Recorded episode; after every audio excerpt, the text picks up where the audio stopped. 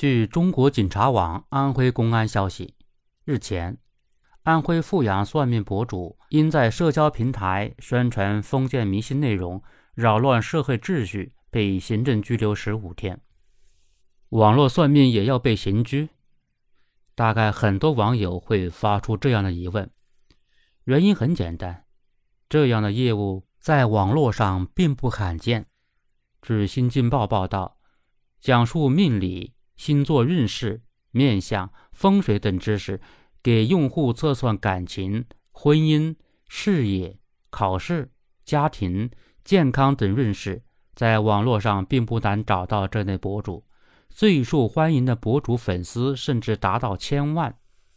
而颐和宽哥被刑拘，也是再一次划清红线。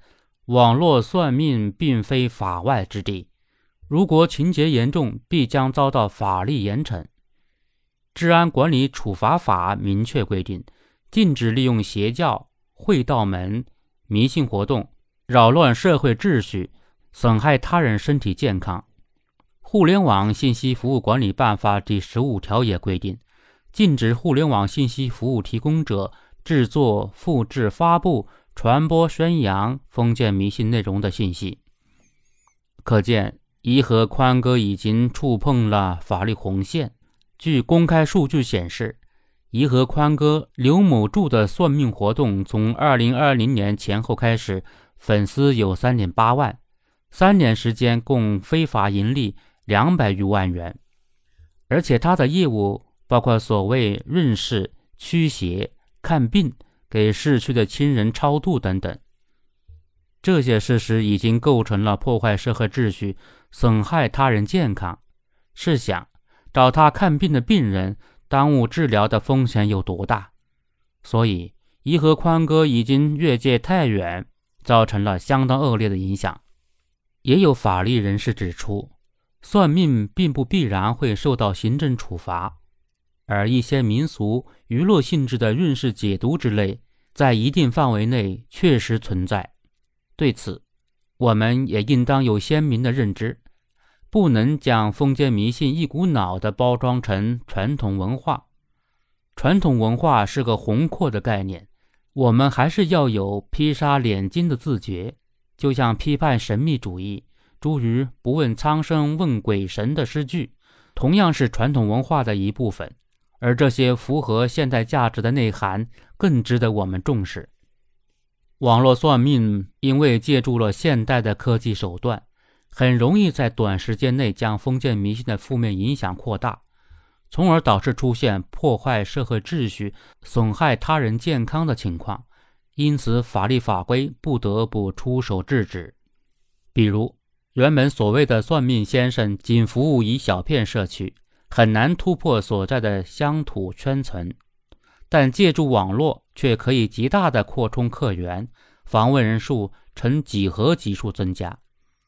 加之利用现代科技的运算能力，各种荒诞不经的测算都可以在后台一键生成，这些都让网络算命的算力极大提升，恶劣影响也可能成倍扩大。因此，行居头部算命网红之外，更要防止封建迷信和现代技术合流，改头换面，坑害消费者。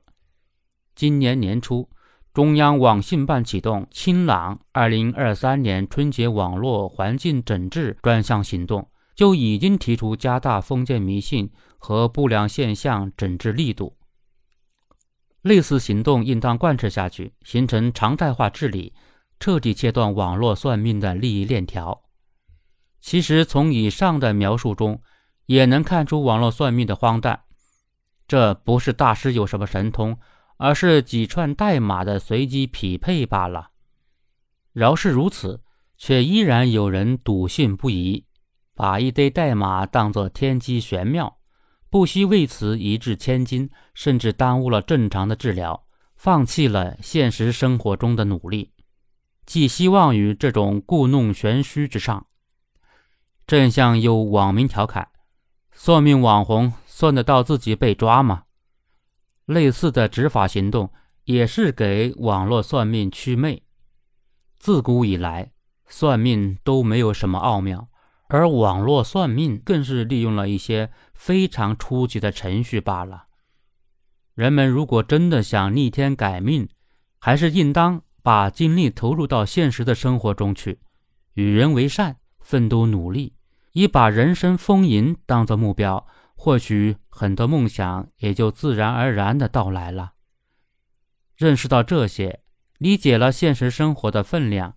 自然也就不再相信这种神神叨叨的呓语了，网络算命也就失去了它的存身之地。